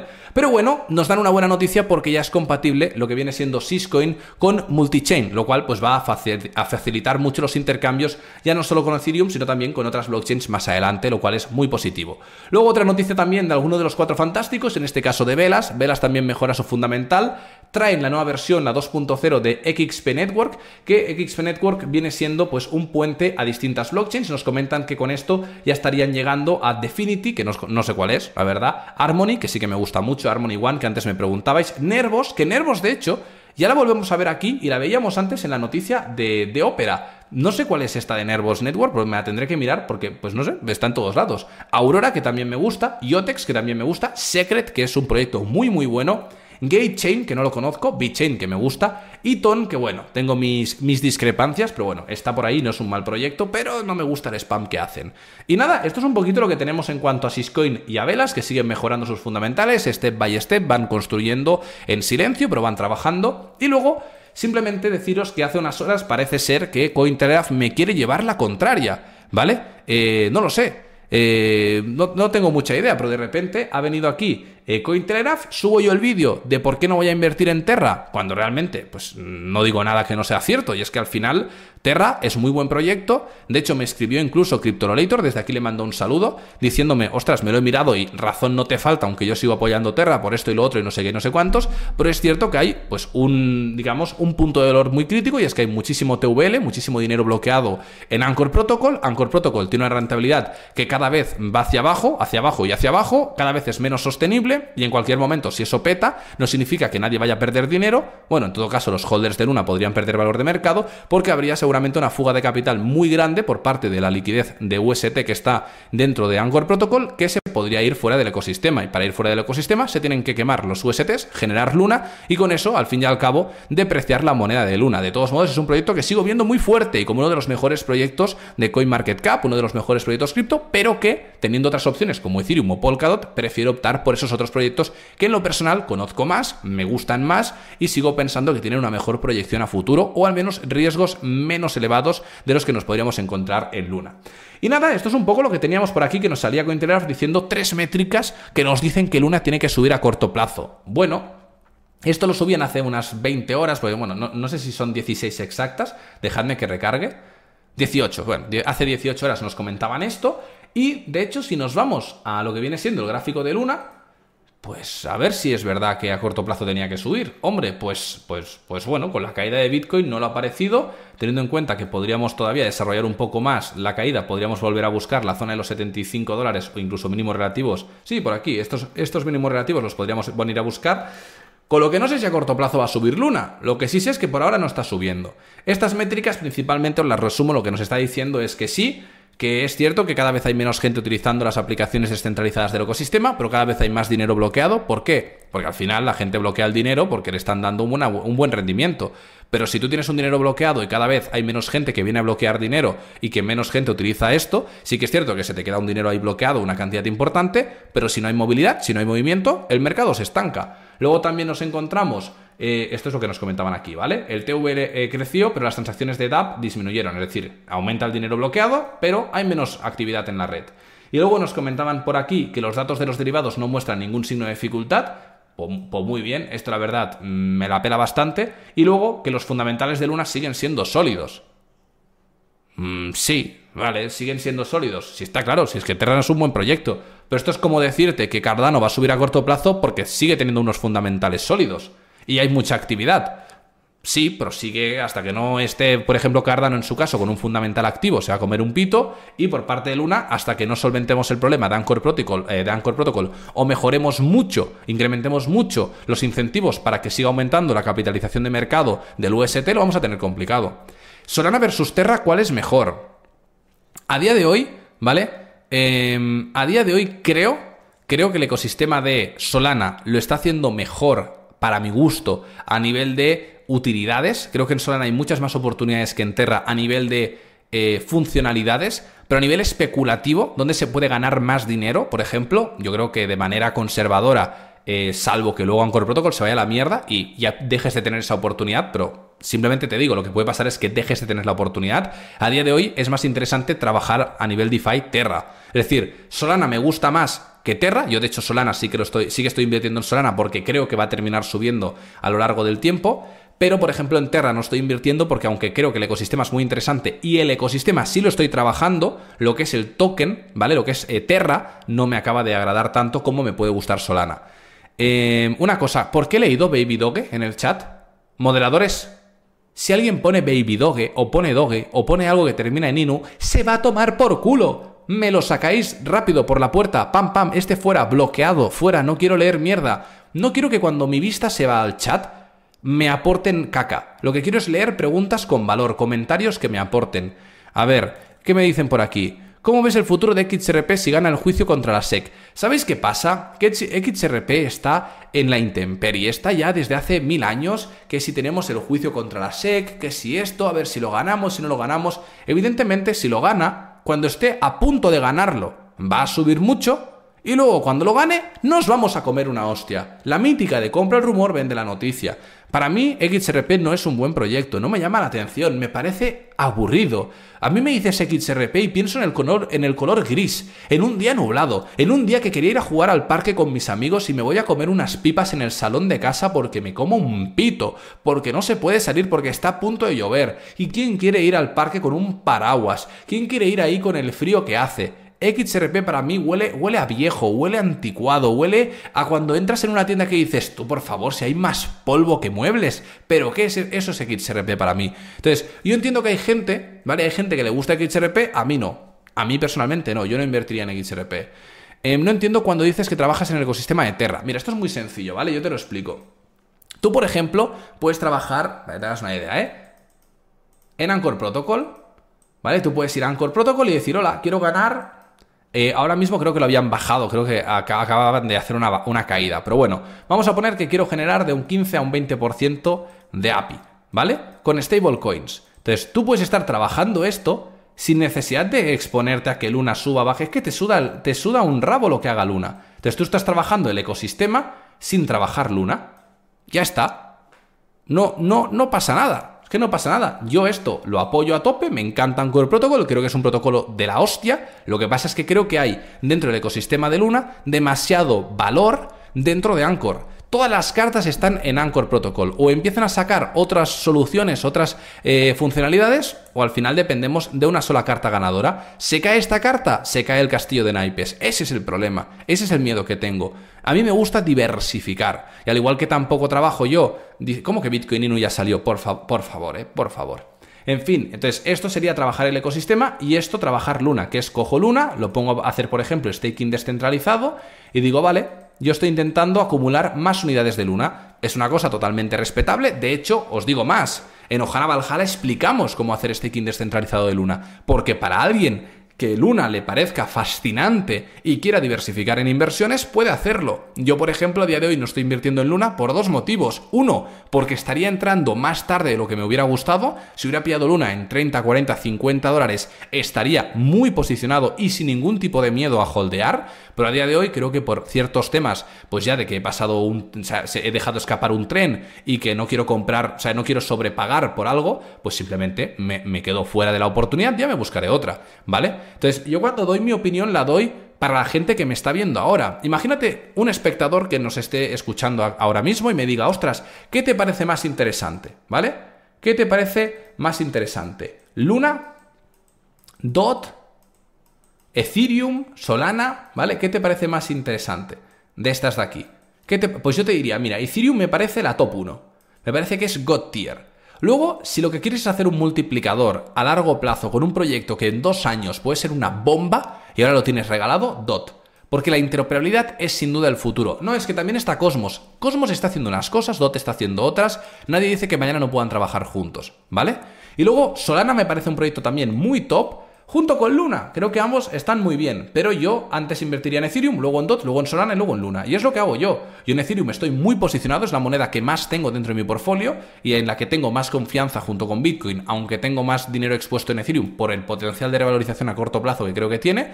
Y luego, por ejemplo, en el DOT estoy también muy posicionado en todo el ecosistema, incluso holdeando grandes cantidades de muchísimas otras monedas. De hecho, es muy posible que a día de hoy, entre lo que tengo en Astar, entre lo que tengo en Akala, entre lo que tengo en Moonbeam, entre lo que tengo en Polkadot, entre lo que tengo en otros proyectos dentro de lo que viene siendo todo el ecosistema de las patchings, todo ese dinero seguramente suma más dinero del que tengo en Ethereum. Es decir, a día de hoy seguramente en el ecosistema de Polkadot tengo más dinero que en ningún otro lado. Y bien orgulloso que estoy porque me encanta ese ecosistema.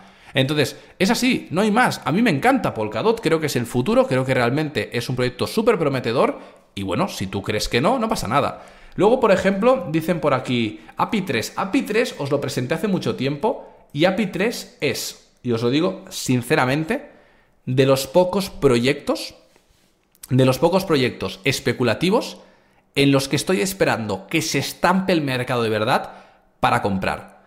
Porque me gusta mucho y creo que es un, un Chainlink killer. Mira que Chainlink me gusta mucho, pero API3 está haciendo las cosas muy bien. Creo que tiene mucho potencial. Cierto es que API 3, por ejemplo, ahora mismo debe estar eh, derruido, ¿no? Después de esta hostia. Se ha ido los 3 dólares y pico. Pero fijaros también el performance que ha tenido, nos ponemos en semanal si queréis. Fijaros que ha ido respondiendo muy bien. ¿Vale? Yo me acuerdo que os lo presenté por aquí, creo recordar. Sí, por aquí os lo presenté, luego tuvo aquí sus momentos de locura, ahora ha vuelto a corregir y vuelve a estar a precios muy buenos. Yo estoy esperando a ver si cae por debajo de los 2 dólares, poder pillarlo muy baratito, pero a mí me encanta, me encanta Pi 3, lo que pasa que es de alto riesgo a día de hoy, ¿vale? Es de alto riesgo.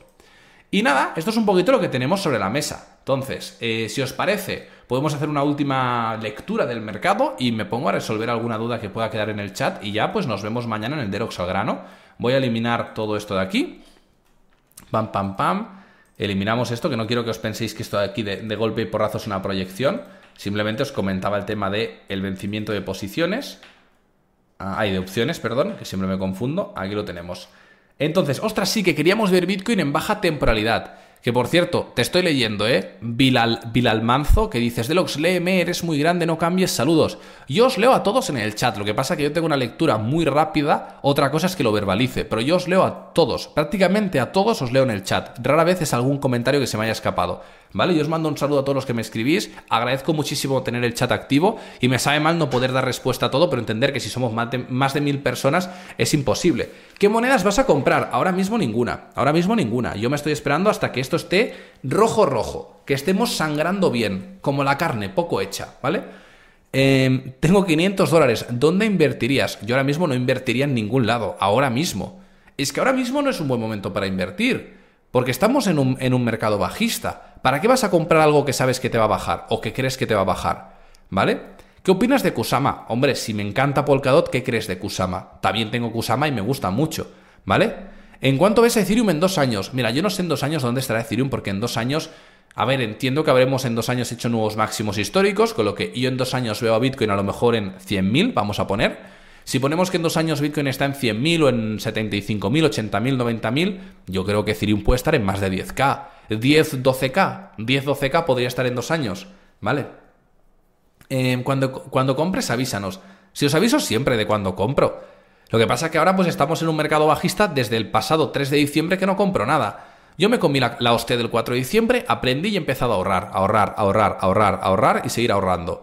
Y no estoy haciendo nada más que ahorrar, ahorrar y ahorrar. Porque me la estoy eh, jugando a que efectivamente acierte con la tendencia macro del mercado y que acierte que realmente nos vamos por debajo de los 30.000 y que puedo eh, comprar ahí buenas oportunidades. Y es lo que voy a hacer. También es cierto que yo ya estoy posicionado. Si de repente el mercado da una vuelta y se va a los 100.000, yo he ganado igualmente, porque estoy posicionado, ¿vale? Pero mi idea es aprovechar que se estampe de verdad para poder reorganizar mi portfolio ya con todo lo que he aprendido en los últimos meses bien hecho y luego además con mucho más dinero del que tengo. A día de hoy tengo más dinero en stablecoins que en criptomonedas volátiles.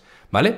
Es verdad que Syscoin va muy lento. Hombre, tardó 8 años en hacer eh, lo que a día de hoy estamos viendo. Y yo creo que aún le quedan un par de años o un añito al menos para que veamos a Syscoin espabilarse. Sí, va lento, pero es que es lo que tiene cuando no tienes miles de millones para tener un montón de equipo, cuando lo que haces es algo que no ha hecho nunca nadie.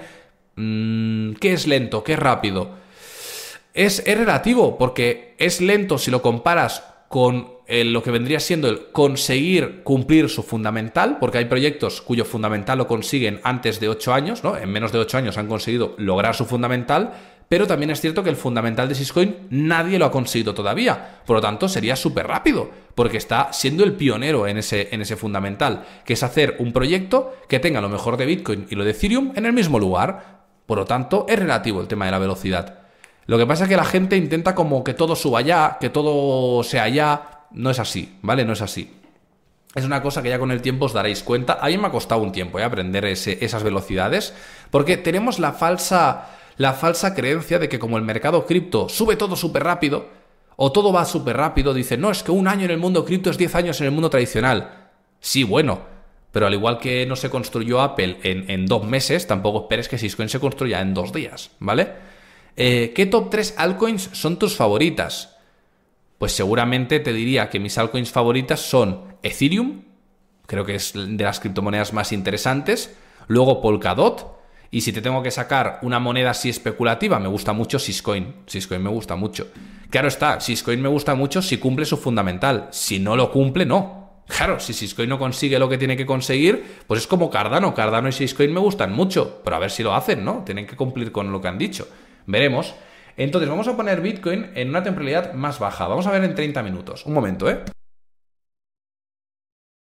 Perfecto, ya sigo aquí. Fijaros lo que ha pasado, ¿vale? Que es lo que quería que vierais. Fijaros cómo el movimiento desde que hemos estado hablando esta mañana, esto era hoy el 5 de mayo, 5 de mayo, pa, pa, pa, a las 12 de la mañana, entre las 11 y las 12 está grabando el vídeo. Aquí estamos, eh, ¿vale? Aquí era donde estaba yo grabando el vídeo, este momento de aquí. Y entonces yo decía, ostras, vamos a ver cómo tenemos todo, parece ser que podríamos tener aquí, pues, una caída hasta esta zona, una caída relativamente rápida, y en esta zona podríamos apoyarnos en la EMA de los 200 y subir. ¿Qué ha pasado? Fijaros en esto. De repente, nosotros hemos ido a buscar esta zona, ¿vale? Hemos seguido rangueando hasta que hemos roto la baja, se ha cumplido todo lo que yo había proyectado y de golpe y porrazo hacemos un mechazo en los 38.500 y digo, ya está. Rechazamos hacia arriba, volvemos a la EMA de los 200 y digo, vale, ahora tocaría ir hacia arriba, ¿no? Que es lo que habíamos proyectado. Y de repente tenemos una penetración increíble, fijaros también en el volumen, entra muchísimo volumen, empieza a entrar muchísimo volumen, un momento, os lo voy a poner más pequeñito para que lo veáis bien, porque es que no somos conscientes del volumen que ha entrado en media hora. Fijaros esto. Entra mucho volumen, rompemos de golpe los 38.500, nos vamos prácticamente a los 38.000 y luego cogen aquí y viene Motumbo, Motimba y Motemba y le meten un pollazo encima de la mesa y te lo estampan hasta los 36.500 de una sola vela de media hora. Increíble. Y de repente, pues nada, ahora estamos desarrollando cierta recuperación que no sabes si se va a ir para abajo, si va a hacer aquí el tonto, no lo sabes. Esto ya es un poco tripaloski. Ahora aquí ya eh, tienes que ir con, bueno, con, con, una bola de cristal para saber lo que va a pasar. Entonces, bueno, es un poco lo que, lo que tenemos por aquí. Entonces, esto claramente es manipulación. Os he comentado ya el porqué, que es todo este tema de aquí, ¿vale? El tema de que tenemos eh, para el día de mañana lo que viene siendo el vencimiento de opciones y que los bajistas, para ganar buena pasta y no perderla, tenían que enfrentarse a todos estos alcistas y mover el precio por debajo de los 39.000 y lo han movido a base de bien, ¿vale? La mínima que han visto, el punto de inflexión, que era la EMA de los 55, la han estampado. Cierto es que esta noticia de aquí la he visto luego de hacer la proyección. Y cuando he visto esta noticia he dicho, ostras, eh, cuidado que mañana podría ser una sangría. ¿Y entonces qué ha ocurrido? Fijaros el título de este vídeo. Eh, he puesto, bueno, de este directo, eh, Bitcoin podría derrumbarse este viernes, porque cuando me he encontrado con esta noticia y me he puesto a mirar los números, he dicho, ostras, yo creo que la gente va a empezar aquí a tumbar el precio. Y de repente, bueno, pues nos hemos encontrado con esto. Nos hemos encontrado con que esta caída, pues nos la han descontado ya. Yo creo que ya viene descontada, es decir, yo creo que para mañana, aunque pueda ocurrir la fatalidad, nos van a mantener en el margen de los 39.000, 37.000, porque es un poco lo que les interesa. Tampoco necesitan que estén 36, no es necesario, con lo que posiblemente nos quedemos deambulando entre los 39 y los 37. Y dicen por aquí, entrevista a Beniju, sería épico. Mucha gente me compara con Beniju, pero os digo una cosa, yo peso el doble que Beniju, yo estoy gordo, Beniju está delgado, lo que pasa es que yo juego muy bien el ángulo de la cámara, pero yo en verdad eh, tengo ya un poco de papada, me estoy intentando adelgazar ahora. Beniju es un cabrón que está atlético, que está en forma, es un tío que juega ahí muy bien en el, en el Clash Royale y es un tío que no se parece nada en mí. Y, si me pedís una opinión de Benijo, pues me parece un tío simpático, un tío que ha revolucionado todo un sector, que ha levantado un juego que estaba muerto. Creo que es un creador de contenido brutal y no es difícil que lo traiga al canal. Si, a ver, sinceramente, yo tengo muy buena relación a día de hoy con Álvaro845. Benijo es amigo de Álvaro845. Benijo, de hecho, está también por aquí. Eh, bueno, ahora ha tenido, bueno, no voy a entrar en detalles, pero bueno, que Beniju lo podría incluso conocer en persona, que no es ningún problema. Es decir, que algún día, si queréis, lo traigo al canal, si se presta para ello. Pero es que no sé, ¿puede estar interesante? Sí, porque ha sido una persona que ha levantado todo un juego de la nada, pero es una persona que a día de hoy no, creo que tenga mucha relación con las inversiones. Entonces, más allá del meme de, ajá, mira, Benijo ha venido con Delox, jaja, Delox es el Benijo de las criptos. Pues vale, pues os podéis echar unas risas, pero no sé. ¿Vale? En fin, eh, dicen en Dojo se aprenderá a entender los tokenomics, capitalización de mercado, etcétera. Efectivamente. De hecho, voy a hablar rápidamente de Dojo porque hay mucha gente que me pregunta ¿qué es, qué es Dojo Crypto? ¿no? ¿Qué es Dojo Crypto? No encuentro información. A ver, Dojo Crypto es una formación que espero sea ya la formación cripto definitiva y que sirva como un acelerador. ¿Un acelerador para qué? Para que aprendas todo lo que necesitas saber sobre el mundo cripto de la mano de los que creo yo que personalmente mejor te lo pueden explicar. Estamos hablando desde que tendrás para la parte de ilusión fiscal y fiscalidad cripto a Luis de Crypto Spain. Os digo, noticia, noticia. Aquí vais a flipar, ¿eh? ¿Quién sería la persona que os molaría que hiciera los contenidos de seguridad de lo que viene siendo todas las finanzas descentralizadas de DeFi, seguridad DeFi, una masterclass de Metamask, alguien que sepa mucho de explorador de bloques, que sepa cómo trabajar bien con Metamask, pero a nivel extremo, alguien que sepa identificaros bien los distintos riesgos de DeFi y que os diga exactamente cómo solventarlos, cómo protegeros. ¿Estáis pensando en alguien que sea muy bueno en ese aspecto? Porque os puedo decir que creo que el bloque de DeFi va a quedar bonito, no lo siguiente, porque ya os dije, ya os dije que vamos a estar seguramente, si todo sale como lo que tenemos planeado, porque he hablado con todos ellos, los conozco y he estado hablando con ellos y me han dicho que sí, que, se prestan para, para el proyecto, lo que bueno, todos tienen poco tiempo libre y a lo mejor tardamos un par de meses, pero tendremos en primera instancia tendremos. No, no, no. ¿Qué, qué, Camanu? Si Camanu está con, los, con cuatro mierdas. Vamos a tener en primera instancia, para la parte más de, lo que viene siendo DeFi, Alexis Crypto, que ya os lo dije, creo que es un tío que la toca bastante. Y luego, una persona que quizá conocéis y que es un puto crack, el de la mejor estrategia. He hablado con, el chaval, no voy a decir el nombre real, porque me, compartió su nombre real, entonces como yo sé que, tiene un apodo, no recuerdo cuál era el apodo y tampoco voy a decir el nombre, yo lo voy a llamar el señor de, de la mejor estrategia criptomonedas pues es un tipo de puta madre. Estoy hablando con él el otro día bastante rato. Le comenté del proyecto, le comenté si quería unirse de alguna manera para poder aportar valor a la comunidad. Me dijo que está muy ocupado, que sobre todo este mes lo tiene imposible, pero que si le doy margen de 2-3 meses, se podría prestar para ello. Y que, eh, bueno, tengo, me apunté por aquí cuáles eran los contenidos que me dijo que sí que podría llegar a hacer, ¿vale? Y estamos hablando de que podríamos tener en el equipo haciéndonos seguridad de Metamask, explicando pues todo lo que viene siendo de banca a fondo, explicando chainlist a fondo, explicando cómo utilizar bien Metamask, explicando truquillos, los smart contracts de cómo afirmar esto, firmar lo otro. Luego también explicándonos el explorador de bloques, Etherscan, Scan, todo a fondo, cómo navegar, cómo entenderlo, cómo saber si hemos ganado o perdido dinero en DeFi solo viendo el explorador de bloques, todo esto, más luego también todos los riesgos. Y bueno, pues al final yo creo que unas masterclasses que, que son la hostia, de la mano de, para mí, una de las personas que a día de hoy lo está haciendo mejor en DeFi dentro de lo que viene siendo YouTube, ¿vale?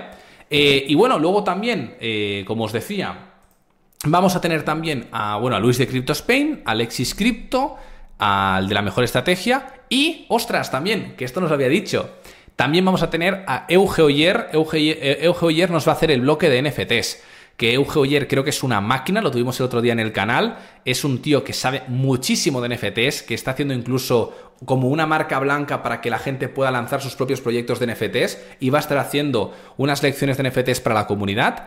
Y luego también estoy hablando, eh, voy a digamos que le voy a proponer a Álvaro 845 o a Willy Rex, aunque Willy Rex supongo pues que no, no sé, es que es Willy Rex, lo veo como tan inaccesible y tan hermético que no, no sé si le puede apetecer o no pero si no ya se lo preguntaré. Voy a preguntárselo tanto a Willy como a Álvaro a ver si alguno de los dos quiere hacer el bloque de metaversos, porque me gustaría que puedan traer la parte de metaversos.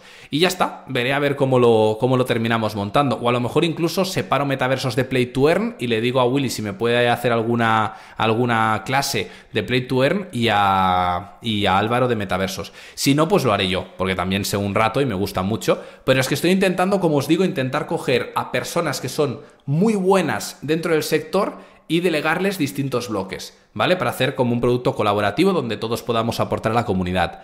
Luego, eh, por otro lado, también os digo, ¿cuál es el objetivo de Dojo Crypto? El objetivo de Dojo Crypto es simplificar, amenizar, y hacer mucho más entretenido el proceso de aprendizaje básico y más avanzado de entrar desde cero al mundo cripto. Sobre todo lo primero es que aprendáis a no perder dinero, porque al final si tú aprendes a no perder dinero, a cubrir los distintos riesgos, a diversificar, a tener un buen portfolio, sabes cómo trabajar, sabes de fiscalidad, sabes de ilusión cripto, si tú tienes todos esos conocimientos, al final la consecuencia es que ganes dinero, porque si no pierdes, ganas, ¿no? Es algo muy básico. Entonces, digamos que es un proyecto que sí que es cierto que como le estoy, digamos que como me estoy viniendo muy arriba, cada vez es un proyecto más ambicioso, también está Ojana Digital, evidentemente tenemos a David dentro del proyecto, pues al final es algo que no va a venir para mañana, va a ser un proyecto que seguramente tarde 3, 4 meses en venir al, digamos, al vivo. También ya sabéis que la gente que esté en Ojana Valhalla va a tener la entrada gratuita y anticipada a Dojo Crypto, porque vamos a cambiar Ojana Valhalla por Dojo Crypto, Ojana Valhalla desaparecerá eh, bueno, la web la dejaremos abierta y dejaremos los contenidos ahí para que quien quiera verlos los pueda ver, de la gente que estaba en Ojana Valhalla, pero digamos que dejaremos de trabajar ese producto y migraremos a Dojo Crypto y luego lo que vamos a hacer es dentro de Dojo Crypto pues una vez hayamos recibido el feedback de toda la gente que está en Ojana Valhalla, lanzarlo al público. También es cierto que eh, bueno, David va a llevar todo lo que es gestión de riesgo, portfolio, eh, fundamentales, tokenomics. No, no, David tiene trabajo. De hecho, la voz cantante dentro de Dojo Crypto va a ser David, luego yo y luego todos los colaboradores, ¿vale? Para que lo tengáis en cuenta. David es un crack y evidentemente tiene que seguir estando en el, en el proyecto y en el producto sin, vamos, sin, sin, sin duda alguna. El mismo precio no, no tiene sentido poner el mismo precio porque mm, hay mucho más valor y creo que el producto es muchísimo mejor que Ohana Valhalla. Y Ohana Valhalla me parece brutal, pero creo que Dojo Crypto es, es top. Además, en Dojo Crypto estamos haciendo una fuerte inversión para que sea producto definitivo. Em, inicialmente el precio de Dojo Crypto íbamos a ponerlo en unos 2.000 euros, que sería como el doble de lo que tenemos ahora mismo de precio en Ohana Valhalla, pero es que me duele, os, os lo digo en serio me duele ponerlo a 2000, porque aunque sé que es el precio que merece y que podría pedir 3 y 4 y 5K, porque he visto productos de, de mierda por 3000 pavos y que digo, Dios mío, lo que están vendiendo estos terroristas, creo que lo que vamos a hacer es ponerlo al final en 1497. ¿Vale? Creo que finalmente va a ser 1497 euros el precio, el precio de Dojo Crypto, es decir, 500 euros más eh, o 400 y pico, porque ahora que ha subido un poco el, bueno, ha bajado el euro, em, casi unos 500 euros más que, que Valhalla, porque creo que es más que el doble de bueno, pero no quiero tampoco cobrar el doble. Mm, creo que 1497 es un buen precio. Por ahora no es precio definitivo, porque pues, no, no, lo hemos aterrizado del todo, pero sí que os puedo decir que estoy, me estoy enfocando más hacia ese precio, ¿vale? Me estoy acercando más a ese precio. También como sabemos que va a ser un producto que sobre todo mucha gente que está empezando va a querer comprar, estamos también en conversaciones con una financiera para que la gente pueda comprarlo y pagarlo mensualmente. Es decir, va a haber un único pago vitalicio de 1.497 seguramente o vamos a hablar también con una financiera para poder financiarlo mensualmente y a lo mejor que pagues, yo que sé, 80 pavos al mes, 70 pavos al mes, 50, 100, no lo sé. Y a lo mejor te cobran en vez de 1.500, 1.650 en total, pero pagas en dos años. Y ya está. Y sí, es un pago vitalicio, ¿vale?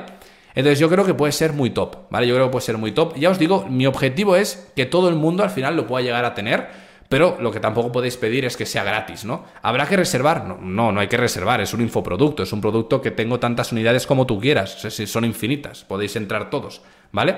Si compro ahora Ojana Valhalla, ¿tendré Dojo Crypto después por el mismo precio? No, no, no, no. Si tú compras ahora Ojana Valhalla, Dojo Crypto lo tendrás gratis y con acceso anticipado. ¿Vale? Es decir, si tú compras Ohana Valhalla, como al final estás apoyándonos también, y es el proyecto, digamos, la versión 1.0, lo que vas a tener es Dojo Crypto gratis, porque habrás pagado ya tus 1000 euros y ya está. 1500 es un curso. Uy, pues yo te digo, yo me gasté, bueno, yo no, mis padres se gastaron 60.000 euros en mi universidad. 60.000 euros en mi universidad. Y he aprendido más en el mundo cripto que no en la uni. Entonces, a ver, ¿qué quieres que os diga? Vale, no me voy a comparar eh, con lo que viene siendo, eh, digamos, ¿cómo decirlo? El, la, mayor, la mayor institución de ADE en España y posiblemente en Europa, ¿no? Que es SADE. Pero ostras, hay gente que se gasta una pasta para ir a la universidad y luego no encuentra trabajo. Yo creo que aprender del mundo cripto de manera pionera, pues puede ser más rentable a largo plazo, sinceramente. Eh, ¿Te darás una muestra? Pues mira, lo que sí que va a haber seguro es de manera pública todos los títulos de todos los contenidos y una descripción de todos los bloques. Es decir, tú vas a tener de manera pública acceso a todo lo que vas a aprender. Para que tú no entres ahí a ciegas. Que eso es una de las cosas que quiero solventar de Ojana Valhalla, que a veces pues no, no sabes lo que te vas a encontrar dentro, ¿no? Entonces lo que yo quiero es que literalmente tú cojas y digas, ok, tengo toda esta información, ¿vale? Y que luego a partir de ahí, a lo mejor, de manera puntual, ya veremos, a lo mejor ponemos un bloque o una parte del bloque que es gratuito, yo que sé, que la gente lo, lo puede ver. Dicen, ¿ESADE es sumo? No lo sé, no sé si es sumo o no, lo que sé es que yo encontré trabajo en un día o dos y la gente que estaba estudiando en la Autónoma de Barcelona mm, siguen buscando trabajo a día de hoy. También sé que en ESADE hice muy buenas relaciones, conocí gente muy interesante, que los profesores sabían mi nombre y que en una universidad pública posiblemente pues no sabrían quién soy. Y como a mí me gusta implicarme en las clases y que la, gente que esté dando la clase se implique conmigo, a lo mejor hubiera dejado los estudios. Sin embargo, ESADE lo puede terminar. Entonces, no lo sé. Es un, es, un tema de, opiniones. Eh, algún día hablaremos de la universidad, si queréis, porque a día de hoy Sí que es cierto que si pudiera tirar atrás no hubiera hecho universidad, no, no hubiera hecho bachillerato, hubiera hecho simplemente la ESO y me hubiera ido a emprender.